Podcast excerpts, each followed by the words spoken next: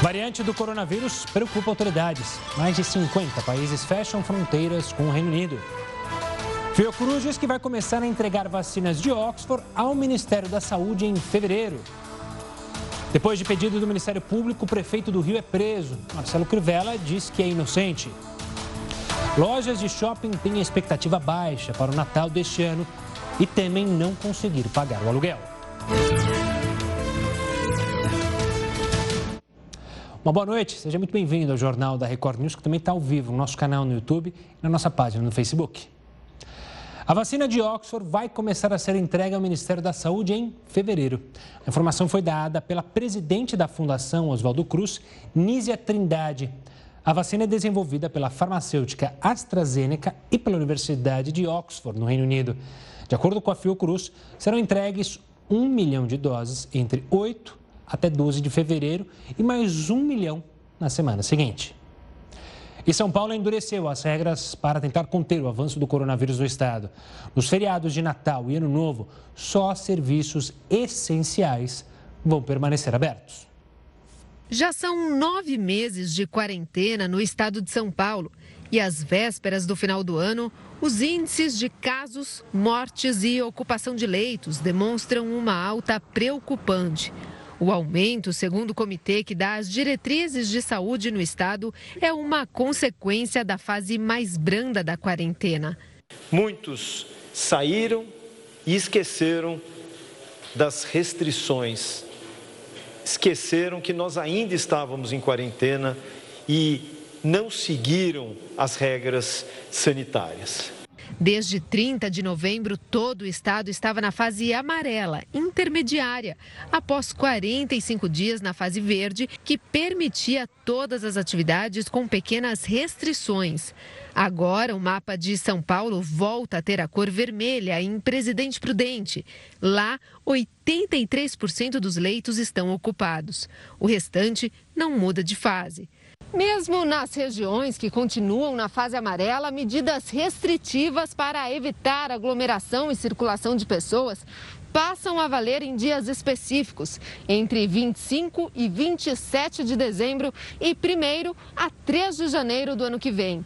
Nesse período, a recomendação é que apenas serviços essenciais de saúde e supermercados sigam funcionando. A Associação Comercial do Estado diz que o setor vai sofrer, mas que as restrições são necessárias e pediu que a população colabore e evite as aglomerações registradas nos últimos dias. Os shopping centers não, tem, não estão tendo essa aglomeração, estão respeitando todos os protocolos. Nós vamos perder seis dias de faturamento numa época pós-natal, que é muito importante. Tradicionalmente, o movimento é muito bom.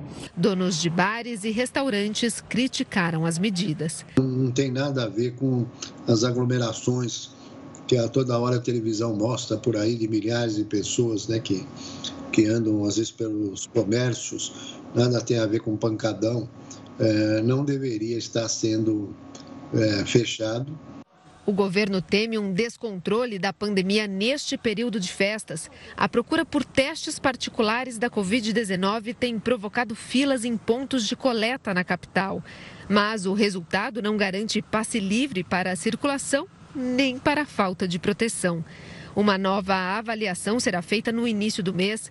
O coordenador do Centro de Contingência alertou que, se os protocolos não forem seguidos, há a possibilidade de São Paulo enfrentar colapso no atendimento de saúde. O que, que a gente não pode fazer? Famílias e mais famílias, com guarda-sol, com cadeiras e fazer um piquenique na, na praia. Correr esse risco para quê? Para falar mais sobre esse assunto e entender o que é esperado do combate ao coronavírus para 2021, a gente conversa agora com o pneumologista da Beneficência Portuguesa de São Paulo, José Rodrigues Pereira.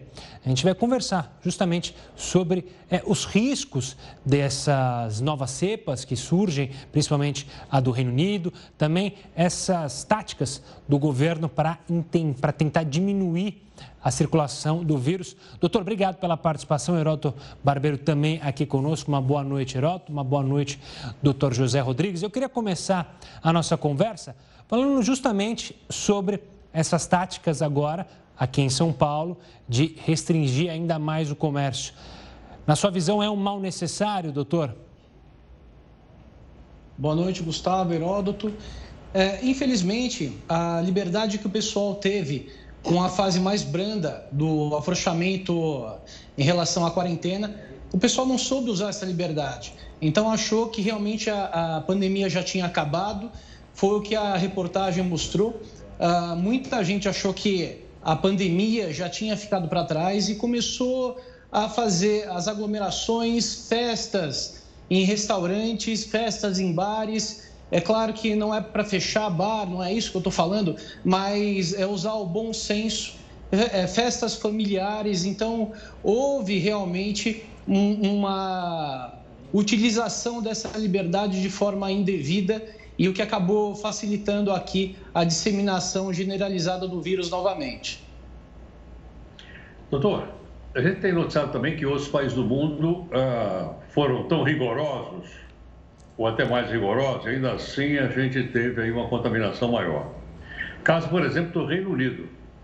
É possível, é provável que, esse, que, esse, que esse novo, que essa mutação do vírus, que foi detectada na União ou, ou na, na, no Reino Unido, ela já possa ter se espalhado para praticamente para o mundo inteiro?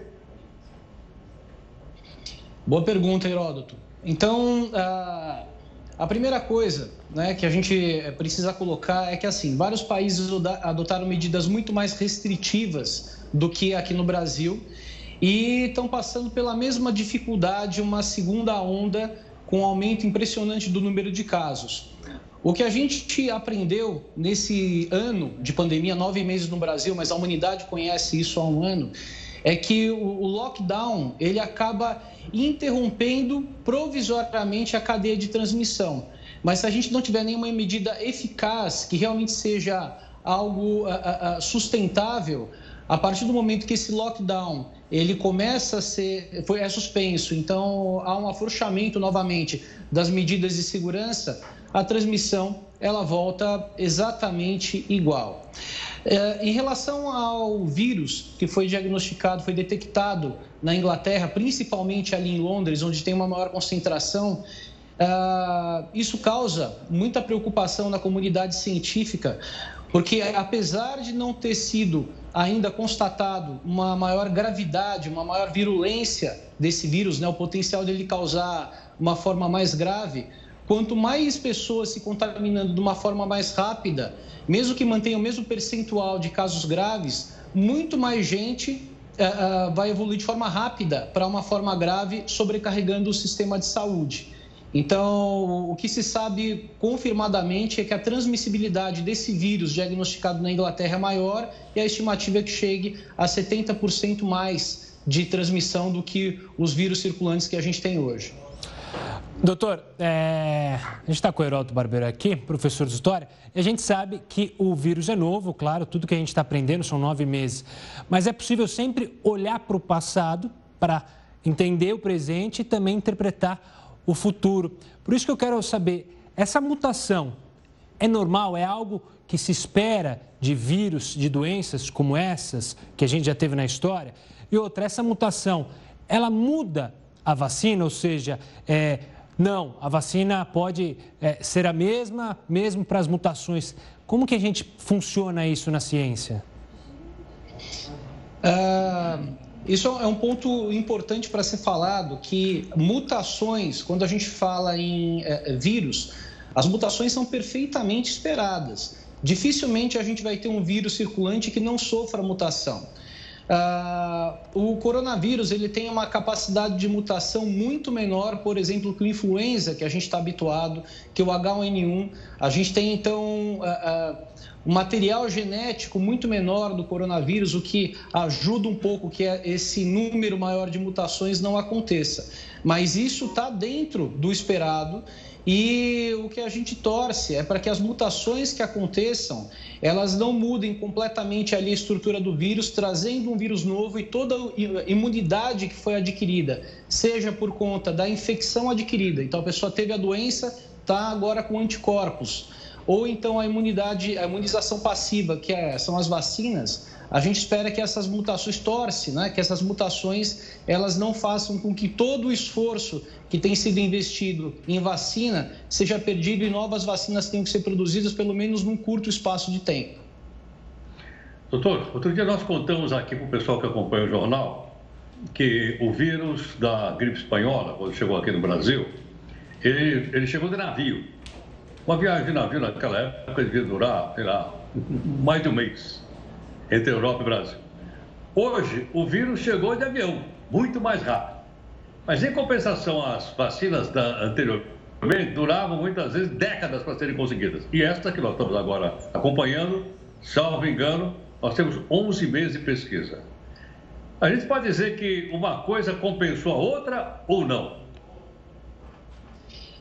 Ah, assim, Heródoto, a humanidade vive uma situação eh, caótica é, é, é, de saúde com a pandemia, com, novos, com o novo vírus. Então, é, milhares aqui de mortos em cada país. Então, não dá para a gente ficar esperando todos os processos de anos realmente para que a vacina seja considerado 100% segura e colocada em prática. Infelizmente, a gente não tem esse tempo. Se é, as medidas que foram adotadas para outras vacinas forem adotadas agora, para vacinas anti-coronavírus, a gente vai ter mais milhares, talvez milhões de mortes aí até que haja uma vacina que passou por todos os, o, o, os intervalos de tempo, 5, 10 anos de pesquisa. A gente não tem esse tempo para esperar. Então, tendo protocolos rígidos de segurança, é, é possível sim colocá-las em prática. E Inglaterra está tá vacinando já, é, passou agora uh, nos Estados Unidos também começou. A gente precisa começar aqui no Brasil quanto antes. Doutor José Rodrigues, obrigado pela participação aqui conosco, pela conversa sobre o coronavírus. Claro, até uma próxima. A gente sempre fica atento a qualquer novidade que surja sobre essa doença que, claro, tem deixado todos nós brasileiros aflitos no mundo inteiro também. Mudando completamente de assunto, a Justiça liberou hoje a saidinha de Natal para presos em regime semiaberto. Você terá mais informações sobre esse assunto, que, claro, é polêmico, mas é no próximo bloco. Jornal da Record News de volta para mostrar a operação da Polícia Civil e do Ministério Público, que prendeu o prefeito do Rio de Janeiro, Marcelo Crivella, e outras cinco pessoas. As investigações apuram um suposto esquema de cobrança de propina dentro da prefeitura. Marcelo Crivella diz que é inocente e vítima de perseguição política. O prefeito Marcelo Crivella foi levado para a cidade da polícia. Depois passou pelo Instituto Médico Legal para exame de corpo de delito.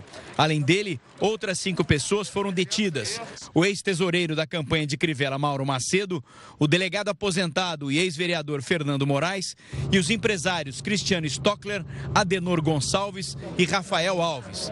O ex-senador Eduardo Lopes também foi denunciado, não foi encontrado. Ele mora em Belém, no Pará. Segundo o Ministério Público do Rio de Janeiro, todos são suspeitos de integrar uma suposta organização criminosa que agiria dentro da Prefeitura do Rio. Também há investigações sobre lavagem de dinheiro e corrupção. De acordo com a denúncia, Rafael Alves, irmão de Marcelo Alves, ex-presidente da Rio Tour, empresa responsável pela divulgação do turismo da cidade, exigiria dinheiro de empresas que queriam fechar contratos com a prefeitura. O prefeito afirmou que sofre perseguição política. Perseguição política, os contrariados dos interesses que eu combati. Lembrem que eu lutei, contra todas as empreiteiras, lutei contra o pedágio ilegal, injusto, tirei recursos do carnaval, negociei o VLT. Foi o governo que mais atuou contra a corrupção no Rio de Janeiro. Os advogados do prefeito entraram com um pedido para revogar a prisão. A gente acredita na justiça, certamente vai ser provada a inocência dele, que não há, nenhum, não há nenhuma ligação, nenhuma anuência do prefeito, nenhuma prática de, de crime. A ação foi um desdobramento de outras duas operações em que houve apreensão de documentos e telefones celulares. A investigação começou há dois anos, depois da delação premiada do doleiro Sérgio Misraí, preso em maio de 2018, durante uma das fases da Operação Lava Jato. Segundo nós apuramos, o, o, o, valor arrecadado chega a mais de 50 milhões de reais em propina.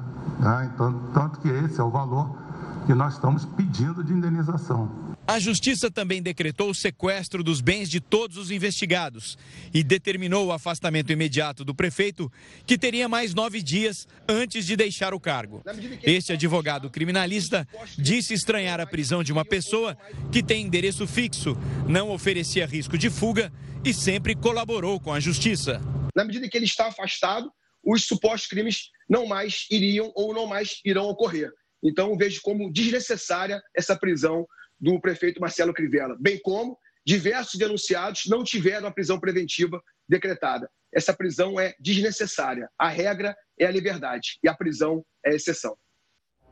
Em nota, a Executiva Nacional do Republicanos disse que aguarda detalhes e, de, e, os desdobramentos da prisão do prefeito do Rio de Janeiro, Marcelo Crivella. O partido acredita na idoneidade de Crivella e vê com grande preocupação a judicialização da política. E a desembargadora Roselena decidiu manter a prisão preventiva de quatro acusados, entre eles o prefeito Marcelo Crivella. Eles chegaram agora há pouco ao complexo prisional de Benfica, na Zona Norte. A defesa de Crivella já entrou com um habeas corpus no Superior Tribunal de Justiça em Brasília, pedindo a liberdade do prefeito e aguarda o julgamento. Quem assume a prefeitura é o presidente da Câmara, Jorge Felipe do DEM, já que o vice de Crivella morreu em 2018. E a Justiça liberou a saída de Natal para presos em regime semiaberto a partir de hoje. Entre os beneficiados estão Suzane Richthofen, Ana Carolina Jatobá e Elise Matsunaga. Elas deixaram o presídio de Tremembé, que é aqui no interior de São Paulo, durante a manhã desta terça-feira. Mais de 30 mil presos ao todo foram beneficiados pela medida que estava interrompida por causa da pandemia. A volta dos presos será no dia 5 de janeiro e todos devem cumprir um período de isolamento. Apreensões de drogas causaram prejuízos ao crime. Quem conta pra gente é o Heródoto Barbeiro. Hoje até teve uma bem grande né, no Porto de Santos, que a gente está vendo as imagens. Diga lá, Heródoto. Olha, Gustavo, é, causou um grande prejuízo, mas também um grande prejuízo ao nosso país. Por quê? Porque quando você fala em apreensão, você não está pensando só em drogas ilícitas, está pensando, por exemplo, em droga lícita também. Por exemplo, o contrabando de cigarro é muito grande no Brasil. Cada vez que você vai na periferia e compra um cigarro contrabandeado, que vem principalmente do nosso vizinho aí, o Paraguai, você deixa de pagar imposto aqui. E o imposto aqui é aquele que a gente precisa para a escola, que a gente precisa para posto de saúde e por aí afora. Então, o prejuízo também para a população, para a cidadania, é muito grande. Mas olha, eu acho que a notícia é muito boa, não só essa que você acabou de dar, da pressão forte no Porto de Santos, que tem acontecido, né, principalmente a carga de cocaína. Nós temos aqui alguns dados que foram divulgados hoje pelo, pela, pelo Ministério da Justiça, que eu queria mostrar, porque é, um, é interessante. Qual é a razão? Operação contra drogas foi ao longo de todo esse ano. Então veja o seguinte: foram presas 5.680 pessoas que estavam traficando alguma coisa no país e foram apreendidos 2,2 bilhões de reais.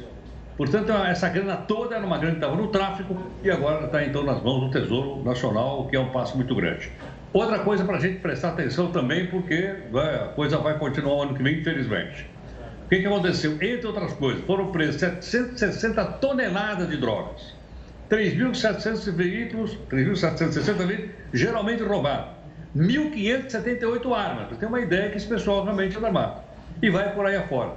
E dessas toneladas e toneladas de drogas, uma parte é a cocaína e outra parte, como a gente sabe, é a maconha, que também suspeita-se vem do Paraguai.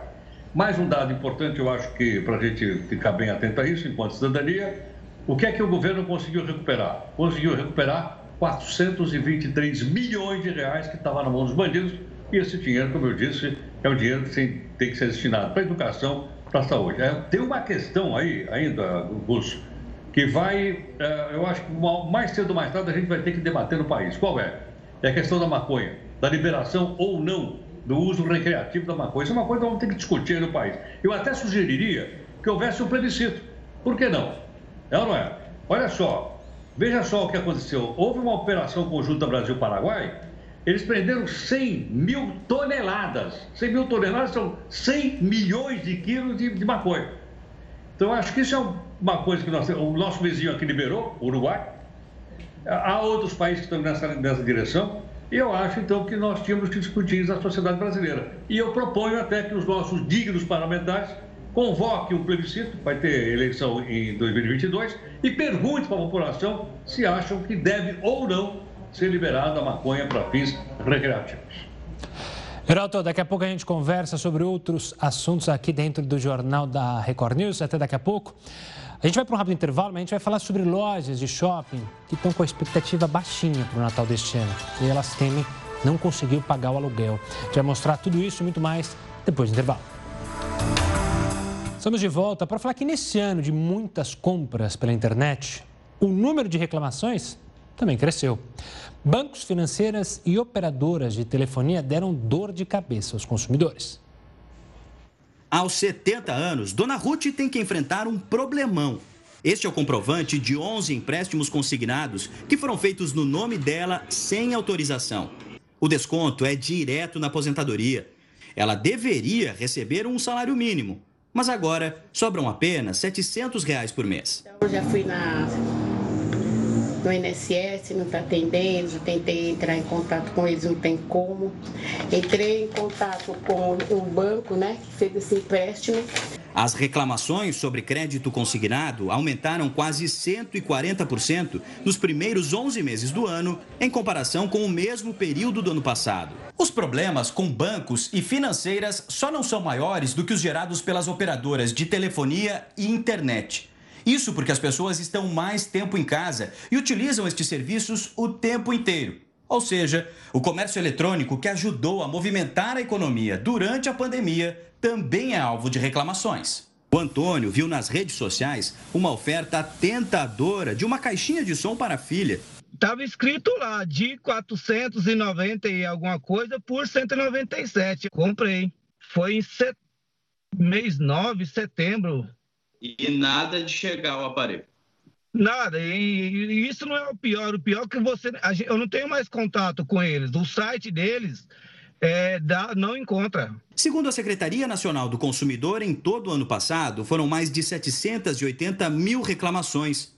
Neste ano, já foram mais de um milhão. O consumidor, ao verificar uma oferta, que tente telefonar para o estabelecimento, verificar sites de reclamação, verificar se a empresa ainda está ativa, né? E verificar, por exemplo, rede social da empresa, se ela costuma publicar, se está atualizado, né? Dá para ter uma noção boa se a empresa está operando. Sobre o caso da dona Ruth, o Procon de São Paulo enviou um ofício ao INSS diante do crescimento das reclamações de vários consumidores, pediu que os descontos sejam interrompidos até que fique comprovada a autorização do crédito. Já o Antônio assumiu o prejuízo e garantiu com o Papai Noel um bom substituto para o presente da filha. Comprei na sexta-feira, ele chegou no sábado o tablet. O banco onde foram feitos os empréstimos diz que apura possíveis práticas abusivas. E o Conselho Nacional do Consumidor notificou o banco a se manifestar em 15 dias sobre as reclamações. Mesmo as eleições não acontecendo todos os anos, há um alto custo para manter a justiça lá em Brasília, a justiça eleitoral funcionando. Quem vai explicar isso para a gente é o Heródoto Barbeiro. Diga lá, Heródoto. Olha, Gustavo, vamos dizer para o pessoal todo, todos nós que somos cidadãos que pagamos imposto. A justiça eleitoral custa 7 bilhões e meio de reais por ano. Vou repetir, custa 7 bi e meio. Congresso Nacional custa 11 bilhões por ano.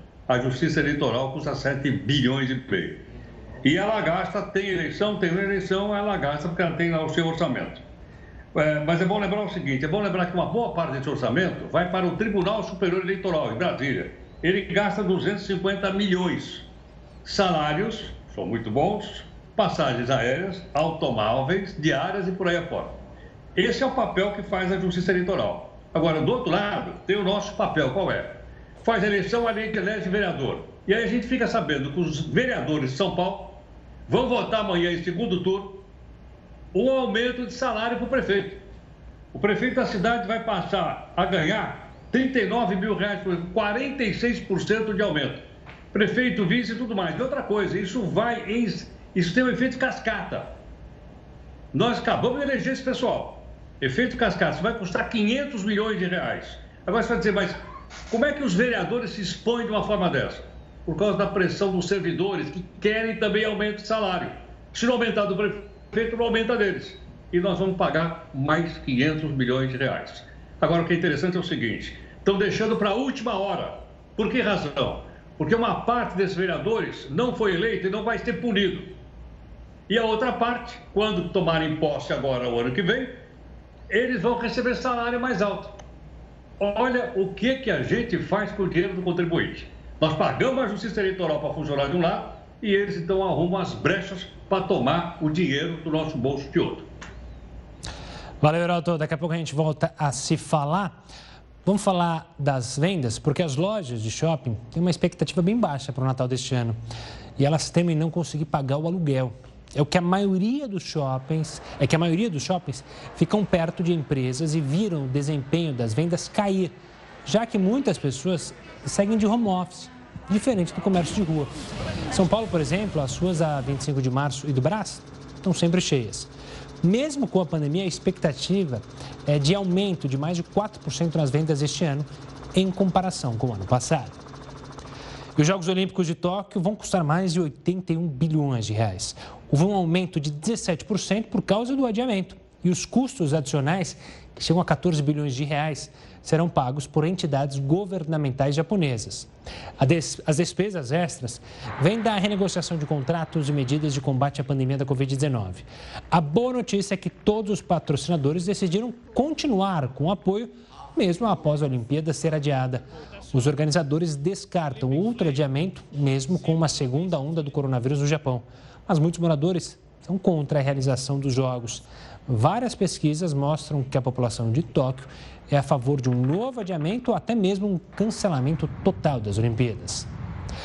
Olha, o ano foi desafiador, né? Tanto para a questão das Olimpíadas, mas também para a nossa pecuária brasileira, para o agronegócio. Mas o que esperar para 2021? Será que a carne bovina vai ficar mais cara? Vai exportar mais? A gente vai falar sobre isso no próximo bloco. Continue conosco. 2020 foi desafiador para vários setores aqui no Brasil, entre eles a agropecuária brasileira. Mas o que esperar para 2021? As exportações das carnes, por exemplo, vão subir? O mercado interno vai sofrer mais uma vez com os preços? Para falar sobre esse assunto, eu converso agora com o engenheiro agrônomo e diretor da Scott Consultoria, Alcides Torres. Herói também está aqui com a gente. Alcides, obrigado pela participação aqui conosco. Se a gente olhar 2020, ainda não terminou o ano, mas o agronegócio brasileiro cresceu, um crescimento aí, projeção de 9%. Para 2021, essa projeção é mais conservadora. Vai na sua é nessa linha mesmo, Alcides? Ou seja, a gente não vai crescer tanto quanto cresceu em 2020. Quais são os fatores para dificultar esse crescimento do agronegócio? Bom, boa noite, obrigado pelo convite. É, sim, a, a, nós vamos ter crescimento ainda em 2021.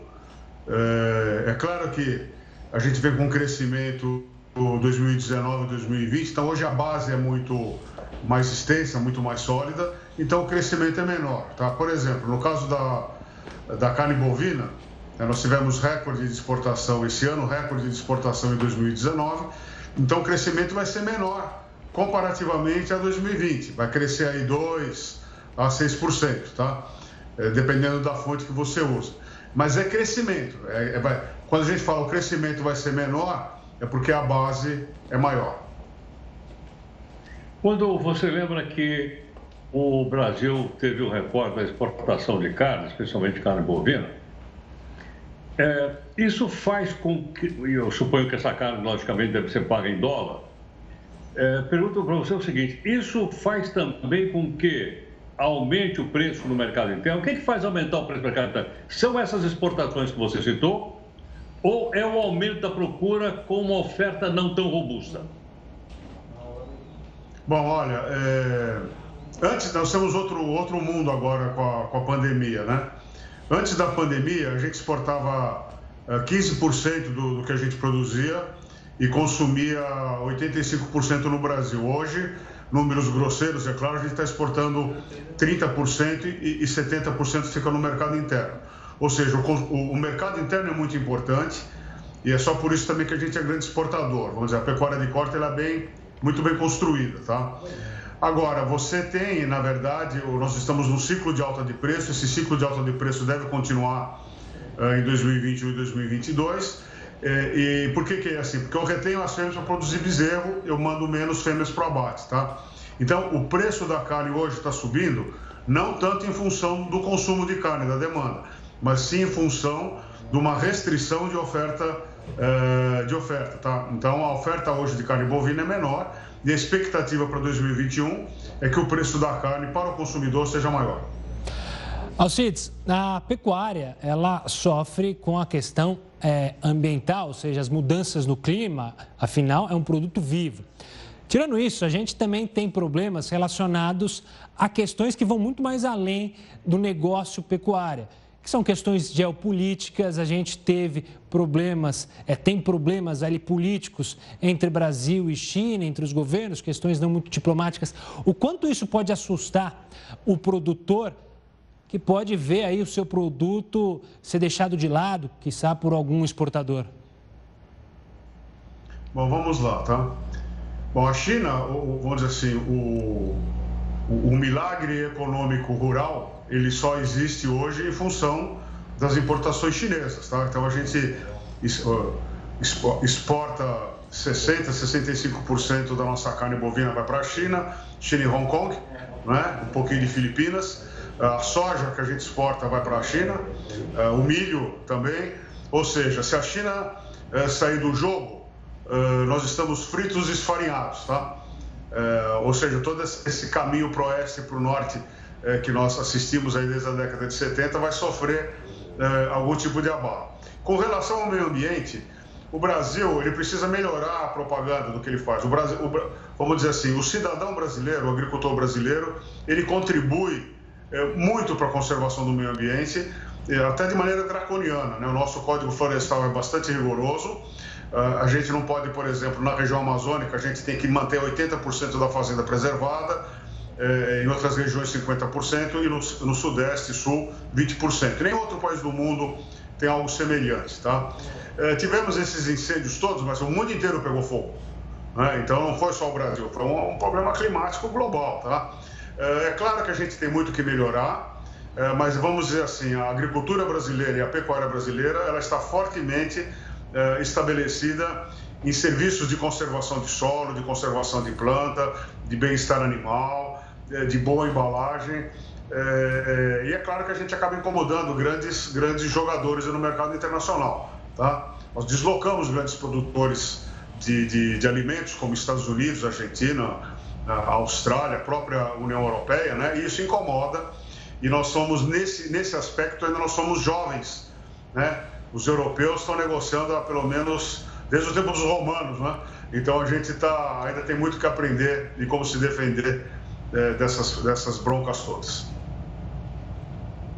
Eu anotei aqui na sua resposta anterior, gostaria de saber se eu anotei corretamente ou não Salvo engano, eu ouvi você dizer que em 2021 a carne vai subir mais de preço, é isso? Que, foi isso que eu entendi ou não? Sim, é isso mesmo. Se, se do ponto de vista de oferta, tá? de oferta de, de, de rebanho, nós estamos no ciclo de alta de preços. Tá? É, falando aqui de maneira, pela estrutura do mercado do boi, o que, o que pode frear isso? É justamente a, a crise econômica, a quantidade de gente desempregada, a própria pandemia, que a gente não tem certeza de nada, que pode fazer com que os serviços de alimentação eh, continuem ainda funcionando meia boca, né? Mas vamos dizer assim, do ponto de estrutural de preço da carne bovina, a tendência é de alta. E, e a, a, carne, a carne de porco e, e a carne, o frango, também deve ter essa tendência, deve seguir a tendência, até por causa do funcionamento do mercado, ou seja, se está caro a carne bovina, eu vou para o frango, eu vou para o porco, para o pessoal de casa entender? Sim, é, isso pode acontecer. Esse é um dos fatores, viu, Heródoto, que também pode é, contribuir para diminuir a, a, o ímpeto da alta. É, a carne de, de, de, suíno também subiu, tá? Ela subiu, subiu bastante, porque a exportação também foi exuberante, não é? Mas a carne de frango não, tá? Então a carne de frango ela entra é, justamente para amortecer uh, essa alta do preço das demais proteínas. E é claro, você tem ovo, você tem carboidrato, você tem macarrão, você tem um monte de outras coisas. É, você tem miojo, salsicha, você tem um monte de coisa que você escapa dessa alta, né? Mas olha, você está tá falando dessas coisas todas, até lembro lá, não é meu caso, eu sou vegetariano. Mas eu tinha das pessoas quererem fazer churrasco no final de semana. Aí não dá para fazer churrasco com ovo. E o frango é só aquela asinha do frango. Aí o pessoal quer alcatra, o pessoal quer picanha, que vem do boi. Então vai ficar muito mais caro fazer um churrasco para comemorar qualquer coisa no ano que vem. Não, pode ser, mas acontece que o churrasco, gente, o churrasco é que nem uma fogueira, né? O churrasco você reúne as pessoas, troca ideia, não é o, o ato de comer a carne, é, é aquele ambiente social. Mas você tem linguiça, sabe? Você pode fazer churrasco de hambúrguer, é, pode pôr batata, você que é vegetariano, cebola, fica legal também. Alcides, obrigado pela participação aqui conosco. E, Heroto, quando a gente puder voltar a se reunir, eu vou fazer um churrasco é. de ovo para você, que eu já fiz, é no espeto. Você pega, deixa o espeto bem quente e aí você coloca o ovo. Eu também suspeitava, achava que isso não acontecia, mas eu já fiz e eu vou provar para você que é possível fazer churrasco e espeto de ovo. Um forte abraço para o Cites e para o Herota. Vou cobrar isso aí, hein? Pode cobrar. Anota aí que quando a gente puder se reunir, com certeza eu farei.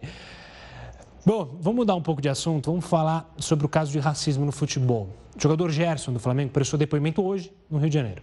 Ele foi dar versão sobre o ataque racista que diz ter sofrido durante a, pandemia, durante a partida perdão, contra o Bahia, lá no Maracanã. Gerson deixou a delegacia de crimes raciais sem falar com a imprensa. Ele estava acompanhado do pai, que é empresário dele, e do vice-presidente do Flamengo. O jogador postou um vídeo em que se posiciona sobre a representação de injúria racial. E não vim aqui só para falar por mim. Hoje, graças a Deus, eu tenho um, um status de jogador de futebol, onde eu tenho voz ativa para poder falar e dar força para que outras pessoas também que sofrem racismo ou outro tipo de, de preconceito que possa falar também. Gerson acusa o colombiano Índio Ramírez de, durante o jogo entre Flamengo e Bahia, ter dito a ele: cala a boca, negro. O jogador da equipe baiana se defendeu em um vídeo. Foi um tema complicado. Eh, mi familia recibió muchos mensajes de, de, de, mensajes malos. Pedir disculpas a gente que, que si Gerson, que escuchó mal lo que hablé. Eh, en ningún momento hablé mal de ni de racismo. E esperamos resolver pronto as coisas. Um abraço. A polícia do Rio quer ouvir o árbitro da partida, Flávio Rodrigues de Souza, e o agora ex-técnico do Bahia, Mano Menezes. A pedido da CBF, o caso também será julgado pela Procuradoria do Superior Tribunal de Justiça Desportiva. A súmula e o vídeo da partida serão analisados pelo STJD. Ramires pode pegar de 5 a 10 jogos de afastamento.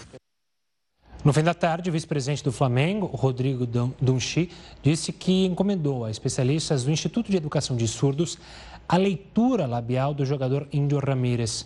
Segundo ele, a análise revelou que o jogador do Bahia também teria ofendido Bruno Henrique, outro atleta do Flamengo, durante o jogo. O material será enviado à polícia e ao Superior Tribunal de Justiça Desportiva. E o governo de coalizão em Israel não chegou a um acordo para aprovação do orçamento do país. Com isso, o parlamento foi dissolvido e novas eleições devem ser convocadas. O prazo era meia-noite, horário local. Mas o primeiro-ministro Benjamin Netanyahu e o parceiro de governo, Benny Gantz, não entraram em consenso nas propostas de orçamento. Israel deve enfrentar a quarta eleição nacional, isso em menos de dois anos. A votação está prevista para março. Voltando ao Brasil, o município de São Leopoldo, no Rio Grande do Sul, decretou toque de recolher até o fim do ano. A medida tenta frear a disseminação do coronavírus. Por causa da superlotação nas UTIs, a prefeitura decidiu que o toque de recolher começa às 11 da noite, já a partir de hoje. Isso vale também para estabelecimentos não essenciais. Praças e parques ficarão fechados. A medida para evitar a circulação de pessoas. Nas duas últimas semanas, cresceu o número de novos casos da Covid-19 na cidade. 16 pessoas morreram. Os hospitais privados não têm mais vagas em UTIs. O toque de recolher até o dia 29 de dezembro. O número de passageiros do aeroporto de Salvador aumentou mais de mil por cento nesta época de fim de ano. Isso mesmo com a alta de casos de Covid-19 no Brasil. O voo lotado entre São Paulo e Salvador preocupou este passageiro. Não sei se está tendo respeito com a pandemia, os aviões lotados né, não colaboram com isso. O Natal foi um motivo extra para o brasileiro pegar o avião, mesmo com o aumento no país do número de casos de Covid-19. Bruno veio de Tóquio para ver a família na Bahia bem tranquilo. O pessoal ficou mais comportado, achei, achei lotado. Se pudesse ser mais vazio. Essa família de Brasília vai passar o Natal no litoral norte baiano. Vieram 12 pessoas em um voo com todos os assentos ocupados. Foi tranquilo. A gente confia no, na, na, higienização que é feita pela companhia aérea, então tá tudo certo. No aeroporto internacional de Salvador, o número de passageiros aumentou mais de mil por cento em relação aos primeiros meses da pandemia. Já são mais de 17.500 todo dia número que se aproxima dos 22 mil vistos na alta estação sem coronavírus. Com tanta gente chegando e saindo, aglomerações são naturais. Na fila do check-in, olha aí, todo mundo juntinho. Os avisos que alertam para a necessidade de distanciamento, neste caso, são ignorados. O desembarque é, agora tem um novo protocolo, é por fileiras, não deixa de ter é, uma aproximação. Enquanto gravávamos, os recipientes com álcool em gel quase não foram usados, ao contrário das máscaras, que acabam sendo a principal forma de proteção adotada na hora de viajar de avião. Não teve nenhuma restrição dessa vez, né? A única coisa que foi feito mesmo foi é, não servir né, a alimentação, né, para as pessoas não retirarem as máscaras. Festas com aglomerações estão proibidas em toda a Bahia. Infectologistas alertam que ainda não é hora de viajar. O avião e os aeroportos são ambientes propícios para a contaminação se os cuidados não forem seguidos à risca. A transmissão nesses locais elas podem acontecer de forma direta quando um paciente doente ou até mesmo um paciente que não sabe que está doente, mas assintomático, ele acaba ao falar, ao tossir, espirrar, transmitindo a doença diretamente para outra pessoa ou através de uma forma indireta. E o Jornal da Record News fica por aqui. Tenha uma ótima noite, mas siga bem informado com o News das 10 e a Viviane Barbosa. Tchau, tchau.